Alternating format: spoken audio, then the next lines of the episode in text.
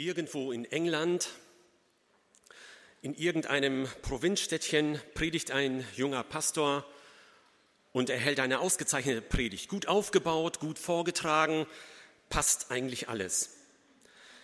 Nach der Predigt, er war ganz mit sich zufrieden, nach der Predigt kommt ein älterer Bruder zu ihm, der auch Pastor einer Gemeinde ist. Und er sagt ihm, ohne, ich denke, ohne ihn verbessern zu wollen, er sagt zu ihm, lieber Bruder, in deiner Predigt habe ich keinen Jesus gesehen. Daraufhin sagte der junge Mann, der junge Prediger, aber in meinem Text kam doch gar kein Jesus vor. Daraufhin sagt der ältere Pastor, wissen Sie denn nicht, dass von jedem kleinen Dorf in England eine Straße nach London führt? Und es ist tatsächlich so, wer schon mal in England war, der weiß, aus jedem Kaff, aus jedem Hintertupfingen dort ist ein Hinweisschild auf London. Das ist die Hauptstadt. Dahin gehen eigentlich alle Richtungen. Alles trifft sich in London. Und wenn man in London ist, das ist ein Riesenapparat. Das ist eine Megacity. Und er fügt hinzu, der, dieser alte Bruder, so führt auch jede Bibelstelle zu Jesus. So sollte es zumindest sein. Wegweiser auf Christus zu sein. Das hat etwas mit der Themenreihe heute zu tun. Heute geht es um, in der Themenreihe um die ersten Jünger Jesu. Und als ich mich vorbereitet habe, ist mir wichtig geworden, dass es nicht so entscheidend ist, aus welcher Situation sie denn kamen, die Jünger. Obwohl das auch interessant ist, im Hintergrund zu wissen, woher kommt der Einzelne, was hat er erlebt und so weiter. Das sagt uns auch der Text, das werden wir ja gleich lesen. Aber entscheidender als wo sie herkamen, aus welcher Situation, ist es, was mit ihnen dann geschah, wie sie verändert wurden, ob eine Veränderung stattfand. Das ist viel mehr entscheidend, als sie Jesus kennenlernten, was sich dann veränderte. In einem Lied heißt es ja, zu Jesus kann ich kommen, wie ich bin.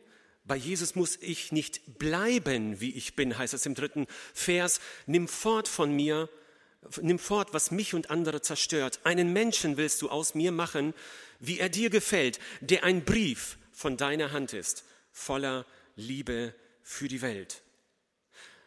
Das ist das, worum es heute Morgen gehen soll. Ich möchte uns den Text lesen aus dem Johannesevangelium Kapitel 1, die Verse 35 bis 51. Dort heißt es folgendermaßen, am nächsten Tag, also das ist der Tag, nachdem Jesus getauft wurde, so verstehen wir den Text, am nächsten Tag stand Johannes aber abermals da und zwei seiner Jünger. Und als er Jesus vorübergehen sah, sprach er, siehe, das ist Gottes Lamm. Und die zwei Jünger hörten ihn reden und folgten Jesus nach.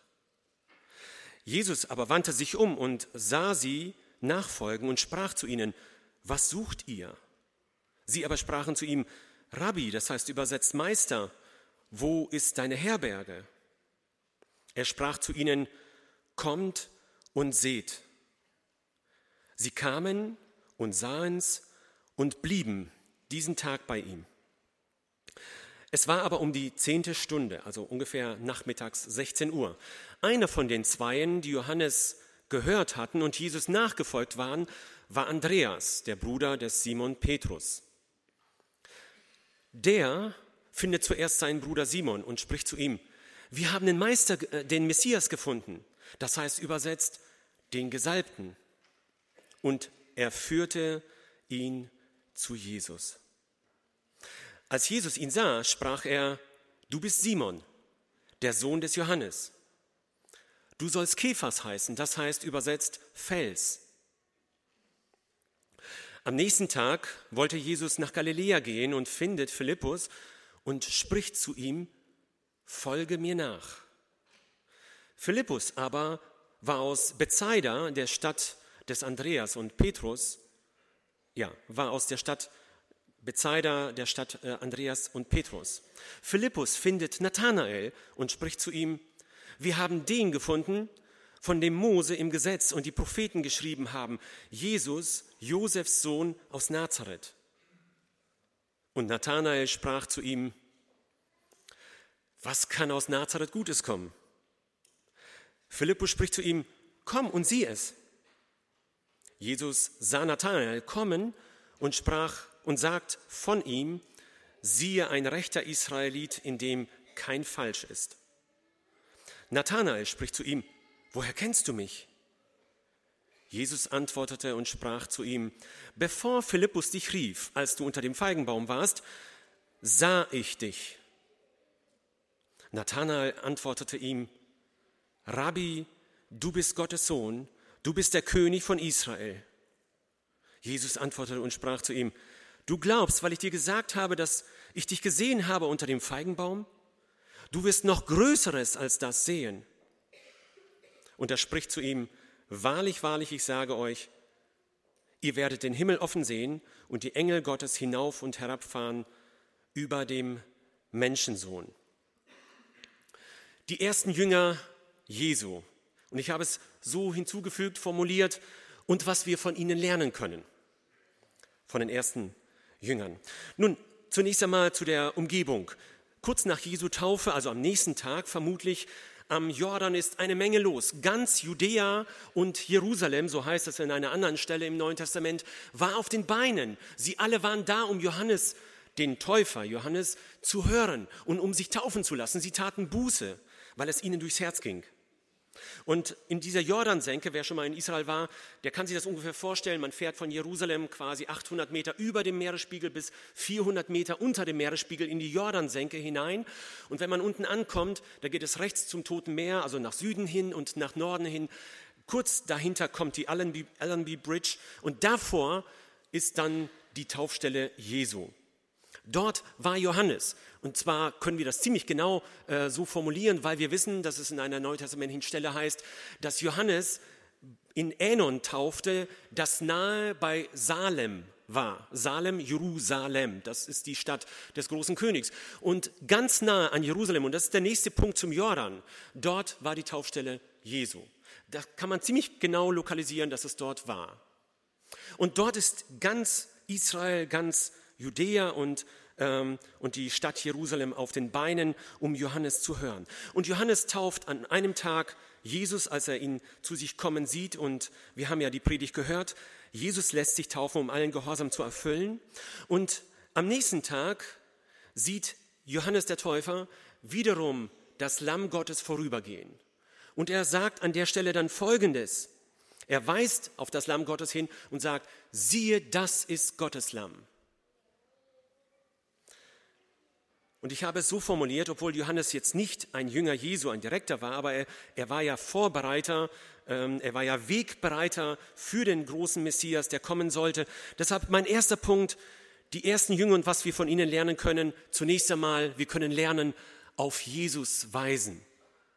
Das ist der erste Punkt. Wir können auf Jesus hinweisen und das ist unsere Aufgabe. Das, was Johannes tat. Johannes der Täufer zeigt deutlich auf Jesus. Ich schätze mal, er stand nicht kerzengerade da, sondern er zeigte mit der Hand ganz deutlich auf das Lamm Gottes, wo es sich befand, also wo Jesus stand. Und jeder Mensch wusste sofort, was mit Lamm gemeint war. Das Volk Israel kannte diesen Begriff Lamm Gottes sehr gut aus dem Alten Testament. Sie kannten, sie wussten aus dem, von dem Auszug äh, aus Ägypten, als das Volk befreit wurde. Und sie wussten, dass dort ein Lamm sterben musste in jedem Haushalt und mit dem Blut mussten die äh, Türpfosten bestrichen werden, damit der todbringende Engel, der an der Stelle Gerechtigkeit zu üben hatte, vorüberging. Sie wussten auch vom Opferdienst im Tempel, dass ein Lamm stellvertretend für die Menschen sterben musste und damit Wirkung am großen Versöhnungstag, zum Beispiel Yom Kippur, erwirkt werden konnte vor Gott. Sie wussten auch aus den alten Schriften, zum Beispiel vom leidenden Knecht Gottes, Psalm 22. Sie hatten das schon mal gelesen. Sie hatten auch Jesaja 53 gelesen. Heute liest man in Israel, also Juden, Christli, also gläubige Juden wollte ich sagen, ähm, die lesen Jesaja 53 nicht, weil das zu deutlich auf den Messias hinweist, auf den Messias, wie er genau im Christentum dann später auch gekommen ist. Und sie glauben ja nicht an, an den Messias Jesus Christus. Und von daher ist 53 für sie tabu. Jesaja 53, aber damals wusste man sehr deutlich, was Jesaja 53 aussagt. Er ist um unserer Missetat willen verwundet und um unserer Strafe willen zerschlagen. Die Strafe liegt auf ihm, auf dass wir Frieden hätten und durch seine Wunden sind wir geheilt. Sie wussten, was mit dem Lamm Gottes anzufangen ist. Und Johannes weist auf das Lamm Gottes. Und jetzt passiert Folgendes. Johannes verliert zwei seiner Jünger und erfüllt gleichzeitig, und das ist das Markante, und erfüllt gleichzeitig seinen Auftrag, wozu er eigentlich da ist. Er sollte ja Wegbereiter sein.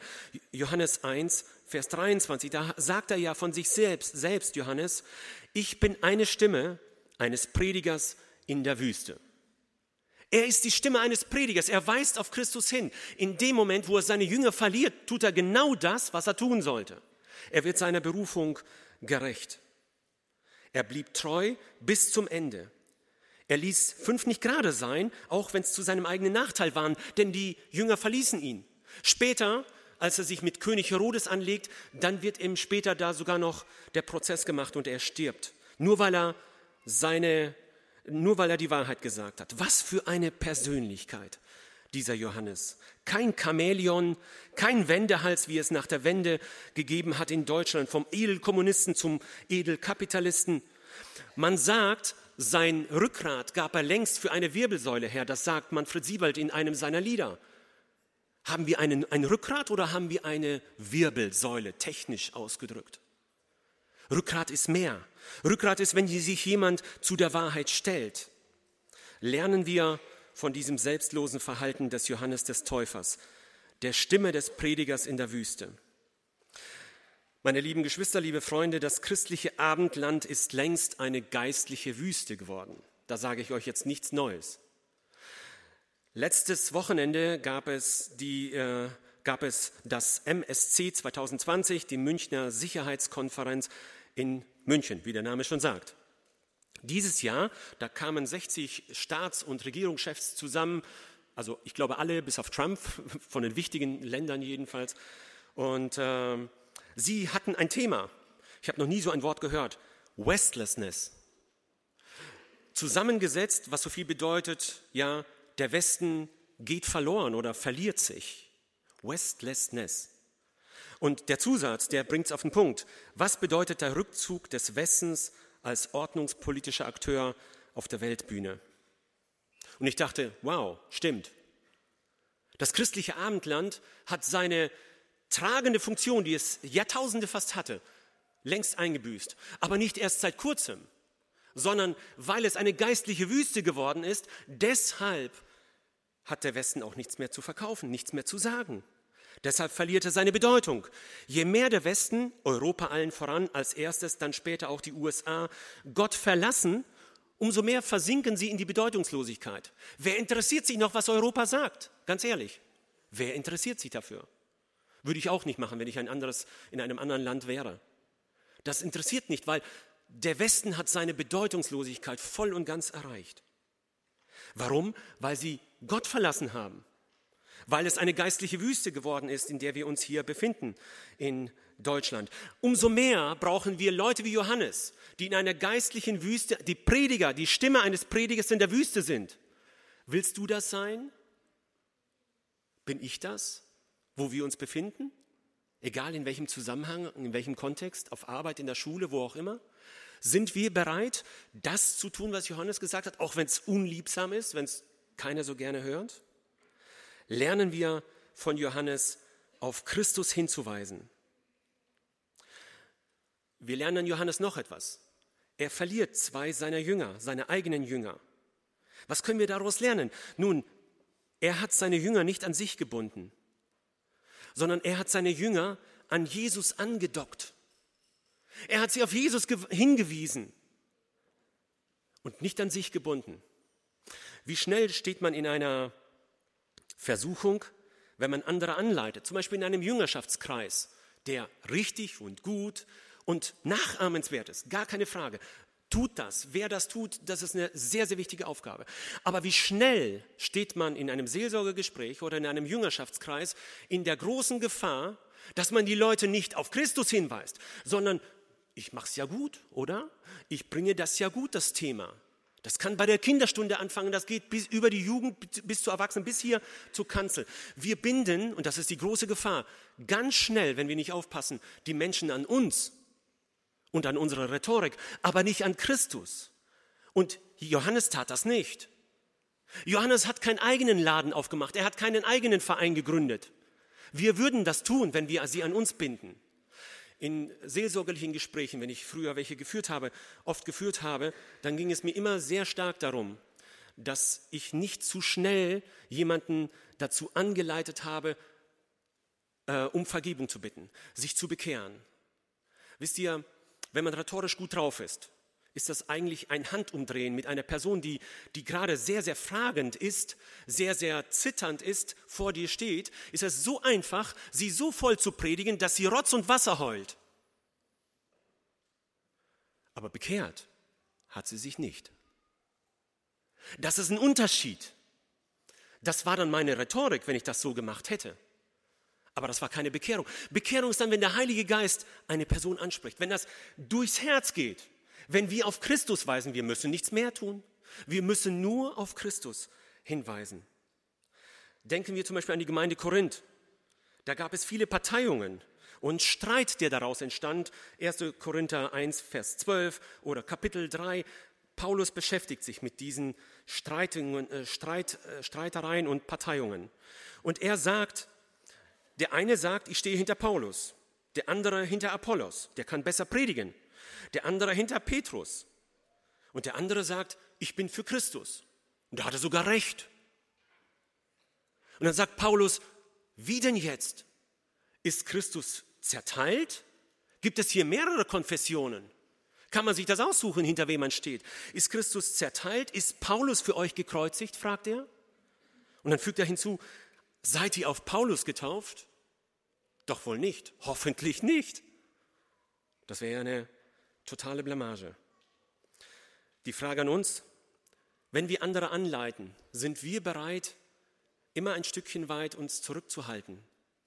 Nicht die Leute an uns binden, sondern an Christus binden, auf Christus weisen. Sind wir bereit abzugeben, wenn die Zeit gekommen ist? Können wir loslassen, so wie Johannes, dass er seinen Jüngern sagt, dorthin müsst ihr gehen, hinter ihm müsst ihr folgen. Das ist das Lamm Gottes. Und dabei seine eigene, ja, sein eigenes Urteil sozusagen besiegelt. Er tritt zurück. Er sagt selber von sich, er muss wachsen, ich aber muss abnehmen. Sind wir dazu bereit? Nun, was geschieht, wenn Menschen Jesus suchen und ihm nachfolgen? Das sehen wir hier sehr deutlich. Jesus sieht sie kommen, also sieht sie ihm nachfolgen und er wendet sich zu ihnen und er interessiert sich für sie. Er ist an zweifelnden und an kritischen Leuten interessiert. Wenn du heute hier bist, auf dem Balkon oder hier unten in dem ähm, Podium, äh, ist ganz egal, wo du sitzt. Wenn du heute hier bist und sagst, ich habe meine Zweifel mit dem christlichen Glauben, ist voll in Ordnung. Ist voll in Ordnung. Du darfst mit Zweifeln kommen. Jesus dreht sich um und spricht mit dir. Und was sagt er dann? Er sieht sie kommen, ihm nachfolgen und sie fragen ihn, wo bist du zur Herberge? Das heißt, wo lebst du? Wo hältst du dich auf? Kann man dich näher kennenlernen, also nicht nur von der Postkarte, sondern kann man dich erleben, wie du im Alltag bist. Es war ja schon 16 Uhr nachmittags. Sie blieben sicherlich bis zum späten Abend und hatten viele Fragen an Jesus, die sie ihm gestellt haben und die er gerne gehört hat. Das steht jetzt nicht drin, aber wenn er sagt, kommt und seht, dann ist das eine Einladung zu einer Privataudienz. Und Jesus, wir können daraus lernen, Jesus möchte dass wir ihn kennenlernen. Und zwar, früher gab es Postkarten. Wenn man in Urlaub gefahren ist, dann hat man irgendwo am Zeitungsstände oder wo auch immer da so eine schöne Postkarte aus Griechenland entdeckt und hat gesagt, okay, das muss ich jetzt dem und das muss ich dem schicken und so weiter. Da hat man Postkarten versendet. Heute macht man es per WhatsApp, ist ja viel schneller und viel einfacher. Zack, einfach nur ein Foto und ich bin da und da. Man kann natürlich auch viel damit Fake News verbreiten, dass ich gar nicht da war, aber etwas kopiert habe, kann man ja gar nicht mehr überprüfen. Aber so eine Postkarte hat im Grunde genommen nur gesagt, okay, der ist jetzt in Griechenland. Das Land kann, kennen tat der noch lange nicht. Der hatte nur diesen einen, diesen einen Platz gesehen. Und da hat er die Postkarte gekauft. Mehr nicht. Und Jesus möchte nicht ein Jesus aus der Postkarte sein, von der Postkarte. Er möchte nicht nur, wie wir ihn irgend von jemand hingestellt bekommen, dass wir ihn sehen und erkennen. Er möchte uns persönlich kennenlernen, dich und mich persönlich kennenlernen. Er möchte mit dir und mir Beziehung haben. Und wir können in dieser Beziehung alle Fragen stellen. Das taten sicherlich die Jünger. Übrigens, der eine Jünger war ja Andreas und der andere war vermutlich der Apostel Johannes, der sich ja nie beim Namen genannt hat, aber vermutlich war er das, sind sich alle Ausleger ziemlich einig und nennt sich, weil er demütig war, gar nicht selber, sondern er nennt nur den anderen äh, Jünger, der ihm gefolgt ist, der Jesus gefolgt ist, den Andreas. Meine lieben Geschwister, es ist so wichtig, gerade im persönlichen Leben anderen zu zeigen, wer Christus ist, auf andere, zu Christus hinweisen. Und das kann man zum Beispiel wunderbar in, einem, in einer Freizeit tun. Wir haben das Espelcamp seit langer Zeit, seit vielen Jahren mittlerweile, ist fest etabliert in unserem Terminkalender. Das ist so eine wunderbare Möglichkeit, Christus nicht nur von der Postkarte kennenzulernen, sondern die Leute, die am Abend predigen oder, oder was auch immer tun, singen oder die auch nur in der Küche tätig sind, die einfach mal hinter den Kulissen zu sehen. Und deshalb ist es so wichtig bei den Dienern, bei den Mitarbeitern beim Esbecamp, dass es Leute sind, die auch wissen, worauf es ankommt, die auf Christus weisen und nicht durch ihr Verhalten von Christus wegweisen. Aber es ist so eine wunderbare Möglichkeit, Freizeiten zu gestalten und diese Möglichkeit zu nutzen, um andere auf Christus hinzuweisen, weil sie sehen, im Leben dieses Menschen hat sich vieles verändert. Deshalb Jesus wendet sich den Jüngern zu, die ihm nachfolgen wollen, und er lädt sie ein. Er sagt, kommt und seht. Das heißt, Jesus weist keinen Menschen ab, im Gegenteil, er möchte, dass wir kommen und dass wir sehen. Er hat nichts zu verlieren, ganz im Gegenteil. Er bremst sogar Euphorie. Wenn jetzt jemand da wäre und sagen würde, Jesus hat die Leute nur die Massen elektrisiert und wollte, dass sie ihm nachfolgen, das stimmt ja gar nicht. So wird uns Jesus nicht beschrieben. Er sagt zu seinen 70 Jüngern, wollt ihr auch gehen? Zuerst, als die 70 gehen, meine ich, da sagt er zu den Zwölfen dann auch, und wollt ihr auch gehen? Bitte schön. Und an einer anderen Stelle sagt er, man soll zunächst einmal die Kosten überschlagen der Nachfolge. Er sagt nicht mir nach, hurra, wir schaffen das, er ist nicht einer, der im Mittelpunkt steht und sagt, alles mir nachfolgen. Er möchte keine Mitläufer haben. Er möchte Nachfolger haben. Bist du bereit, ein Nachfolger Jesu Christi zu sein? Wir können mit all unseren Fragen zu ihm kommen. Das taten die Jünger sicherlich. Auch die Schuld und Sünde, die sie hatten, wir können sie dort ablegen und dort bekommen wir neue Hoffnung. Jesus sagt, wer zu mir kommt, den werde ich nicht hinausstoßen. Halten wir fest, Jesus ist erfahrbar, Jesus ist erlebbar, er möchte eine persönliche Beziehung zu dir und mir. Und ganz ehrlich, wir müssen nicht krampfhaft an irgendwelchen Dogmen festhalten, an einem Richtlinienkatalog, sondern wir müssen an Jesus festhalten. Ich hoffe, dass es uns heute so deutlich wie, wie eben möglich wird. Und wir dürfen Zweifel haben. Das können wir auch festhalten. Wir dürfen Zweifel haben. Jesus schätzt unsere Offenheit weil er uns auch mit einem freien Willen äh, geschaffen hat, nüt, äh, schätzt er unsere Offenheit. Jetzt komme ich zum zweiten Punkt. Von Jesus überzeugte Menschen bezeugen ganz automatisch. Sehen wir in Vers 41, da heißt es, wir haben den gefunden, den Messias gefunden, sagt Andreas zu seinem Bruder Simon. Der zweite Punkt, zu Jesus führen. Das heißt, wir dürfen Geburtshelfer Jesus sein oder der Geburtshelfer bei einer Bekehrung sein. Johannes 41, also 1 und 41 und 42, da heißt es, der findet zuerst seinen Bruder Simon und dann heißt es hier, er gibt Zeugnis von ihm, ja, und dann heißt es, und er führte ihn zu Jesus. Das ist der zweite Punkt. Eigentlich ganz einfach. Wenn du etwas mit Jesus erlebt hast, nimm jemand an der Hand und führe ihn zu Jesus. Das ist das sogenannte Andreas-Prinzip. In der Evangelisation spricht man auch von dem sogenannten Andreas-Prinzip. Andere bei der Hand nehmen und zu Jesus führen. Auch die eigenen Kinder. Ich denke noch an die Predigt von Alex, die er hier gehalten hat und auch in Lübbecke natürlich, wo er sehr, sehr stark darauf einging, welche Verantwortung wir als Eltern haben, unsere eigenen Kinder zum Kreuz hinzuführen. Die Frage, die wir uns dann aber stellen müssen, ist, stimmt unser Leben mit der Lehre Jesu Christi überein, dass andere uns zum Kreuz folgen werden? Denn wir können sagen, wo sie hingehen müssen. Aber wenn sie uns nicht folgen werden, weil wir vielleicht ihnen im Wege gestanden haben, dann wird es nichts werden. Und die Frage, die wir uns auch stellen können, ist, sind wir so konsequent, wie Jesus es war, auf der einen Seite, und sind wir so an Menschen interessiert, wie es Andreas war, von dem wir heute Morgen lernen wollen. Andreas nahm Petrus, seinen älteren Bruder vermutlich, bildhaft an der Hand und führte ihn zu Jesus. Interessanterweise sieht man nachher von oder hört man nachher von Andreas sehr, sehr wenig.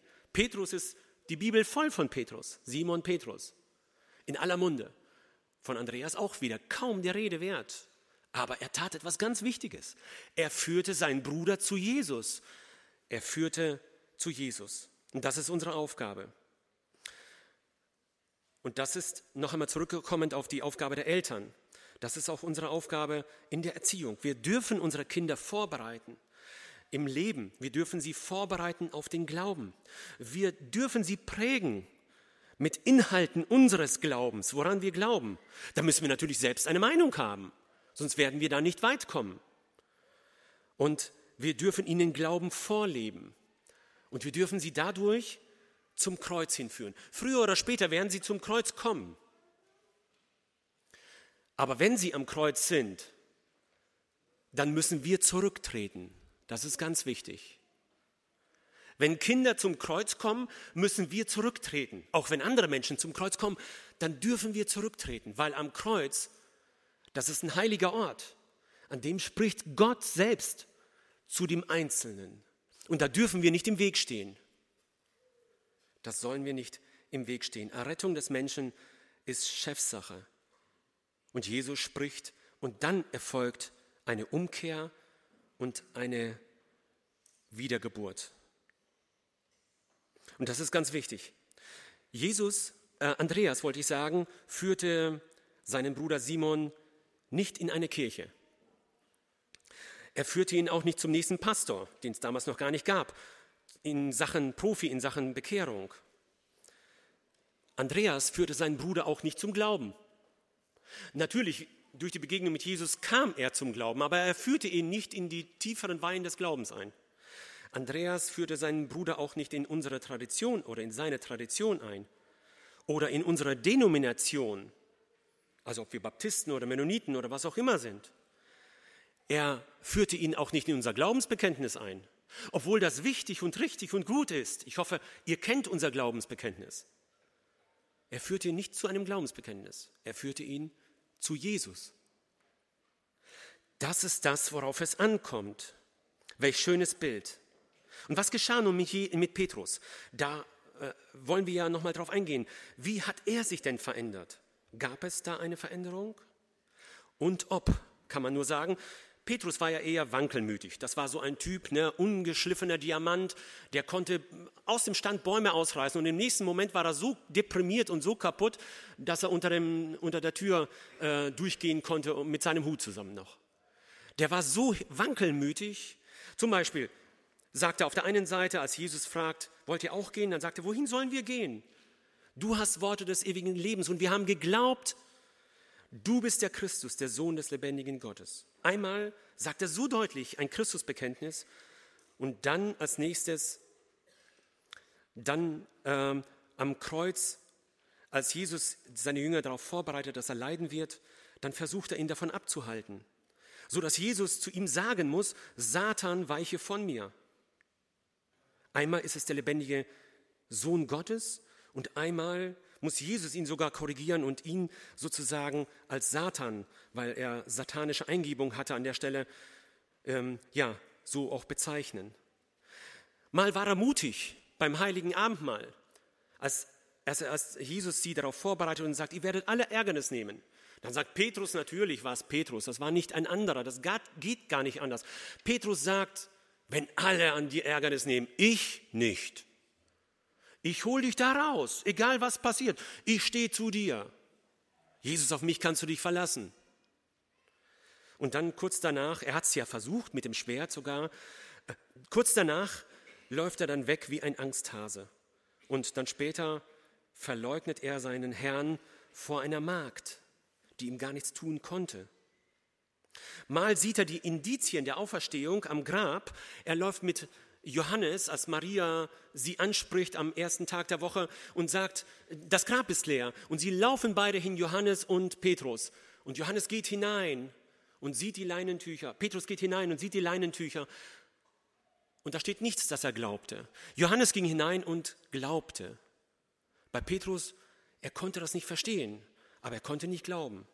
Aber dann, danach, zu Pfingsten, dann predigt er ohne Angst, mit Vollmacht und 3000 Menschen bekehren sich. Welch eine Veränderung. Woher kam diese Veränderung?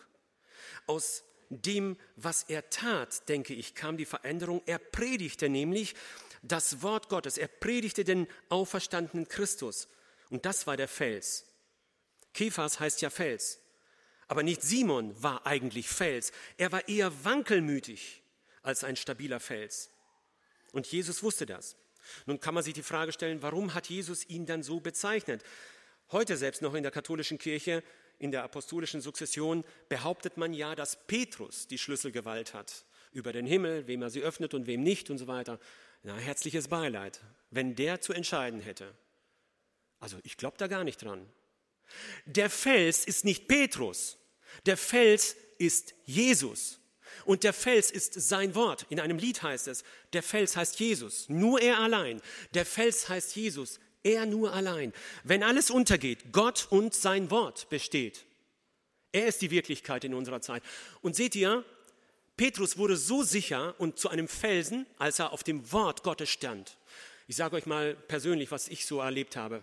Wenn ich das Wort Gottes predige, da fühle ich mich recht sicher, weil ich weiß, das ist das, was das Wort Gottes sagt. Wenn ich früher eine Gemeindestunde zu halten hatte und schwierige Themen zu besprechen hatte, da fühlte ich mich total unsicher. Vielleicht habt ihr das nicht gesehen, ist auch gut so. Aber ich fühlte mich total unsicher, weil das ist nicht direkt Wort Gottes. Aber sobald du das Wort Gottes in den Mund nimmst, kannst du sicher sein, Gott steht zu seinem Wort. Das ist der Fels und der bleibt stehen.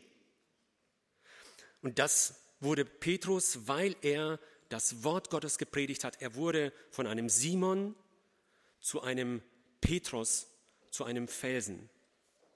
Jesus kennt sowohl seinen Namen als auch seine Eigenschaften und er hat damit kein Problem. Die Frage ist nur, lassen wir uns verändern, wie es Petrus tat, wie, es, wie er sich verändern ließ? Oder Johannes. Johannes wollte ja einmal Menschen umbringen lassen, das Feuer vom Himmel fällt und dann später wurde der Apostel der Liebe genannt. Welch eine Veränderung. Also gravierender geht dieser Spagat nicht. Sind wir bereit, uns verändern zu lassen? Der dritte Punkt, Jesus bezeugen. Wir lesen hier in unserem Text, auf dem Weg nach Galiläa, Jesus möchte nach Galiläa ziehen und er findet Philippus.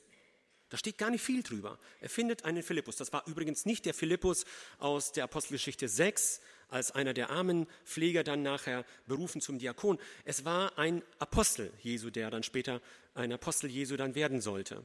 Und er sagt zu ihm, Jesus sagt zu ihm, folge mir nach. Folge mir nach. Und dieser erste Jünger, den Jesus als erstes proaktiv anspricht, die anderen wurden zu ihm gebracht. Hier spricht Jesus ihn, den, ähm, den Philippus, direkt persönlich an.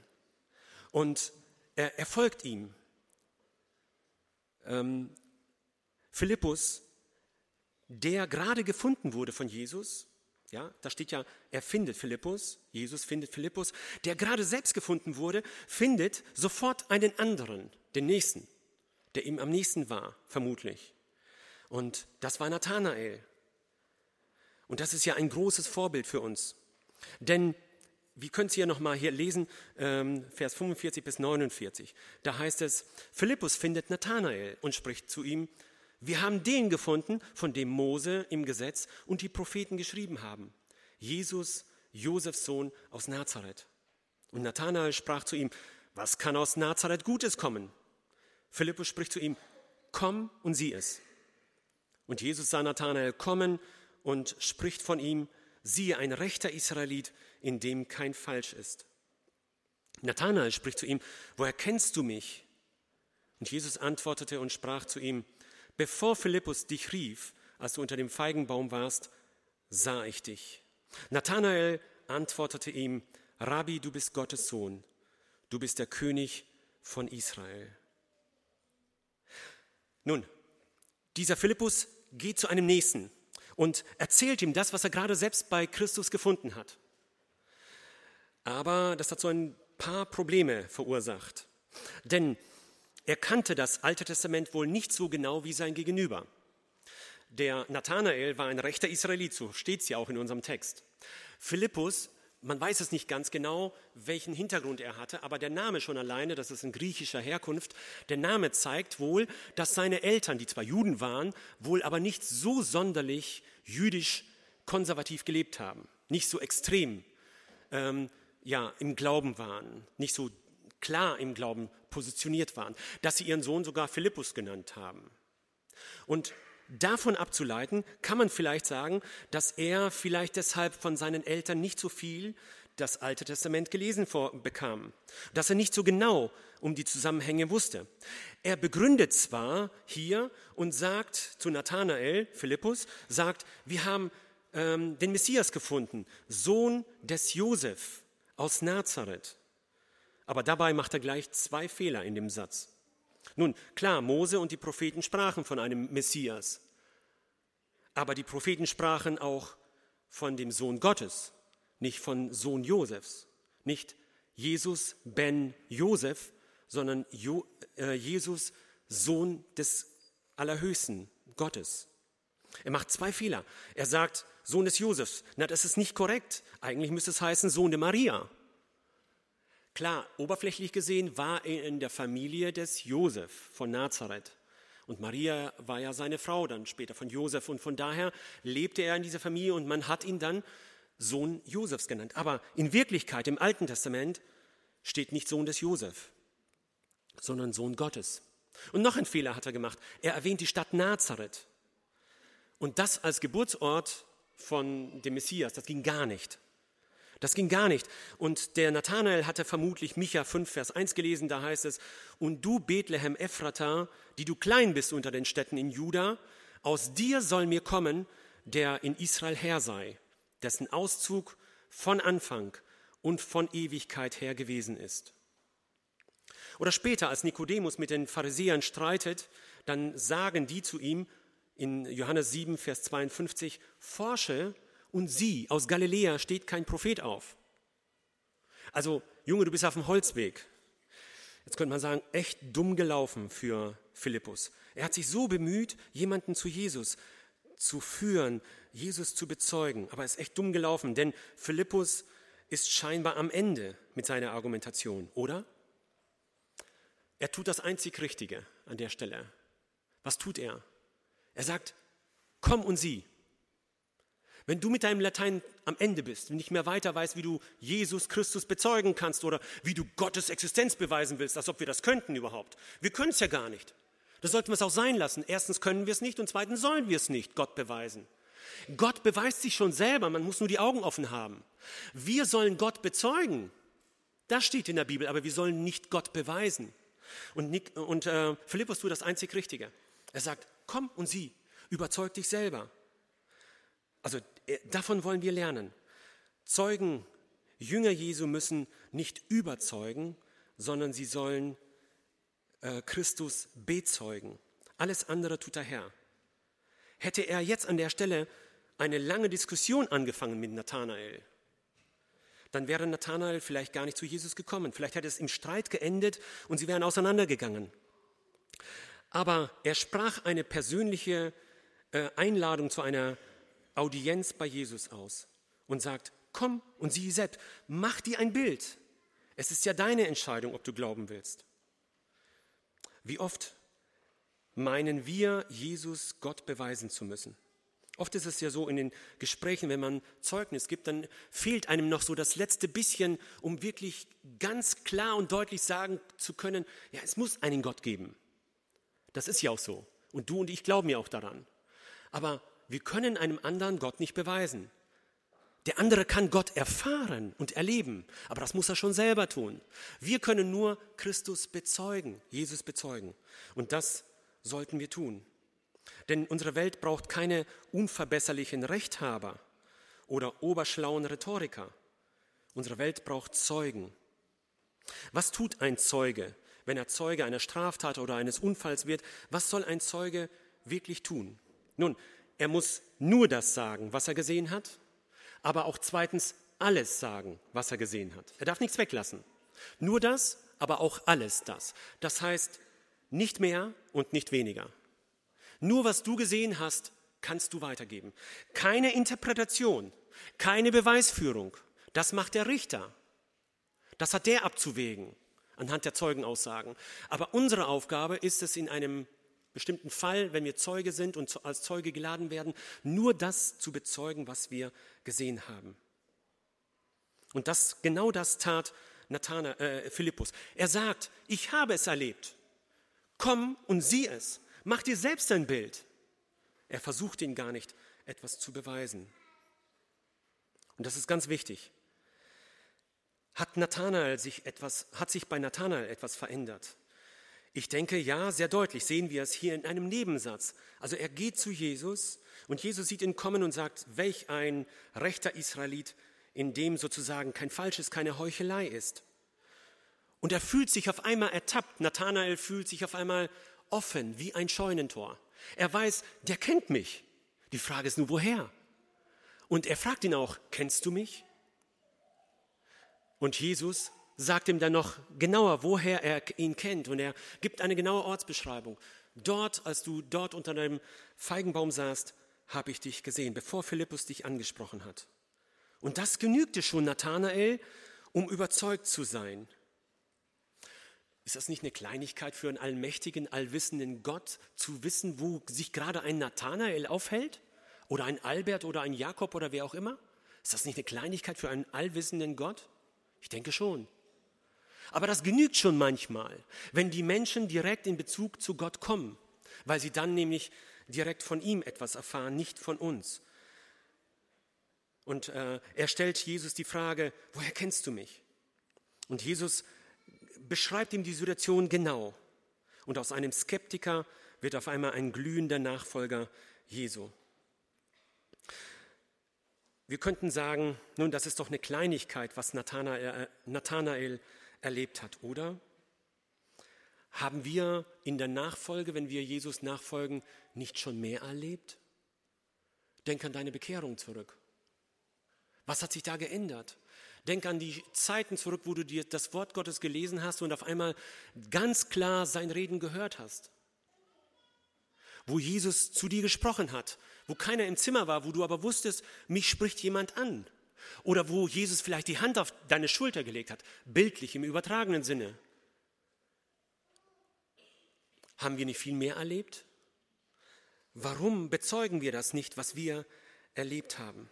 Jesus sagt jedenfalls zu Nathanael mit meinen Worten, das ist doch eine Kleinigkeit, Nathanael. Und er spricht zu den Jüngern, zu allen Versammelten, ihr werdet den Himmel offen sehen. Und genau das taten wir doch. Wir haben doch den Himmel offen gesehen bei unserer Bekehrung, wo wir Christus begegnet sind. Das ist das, worauf es ankommt. Unsere Welt braucht keine Rechthaber als Zeugen.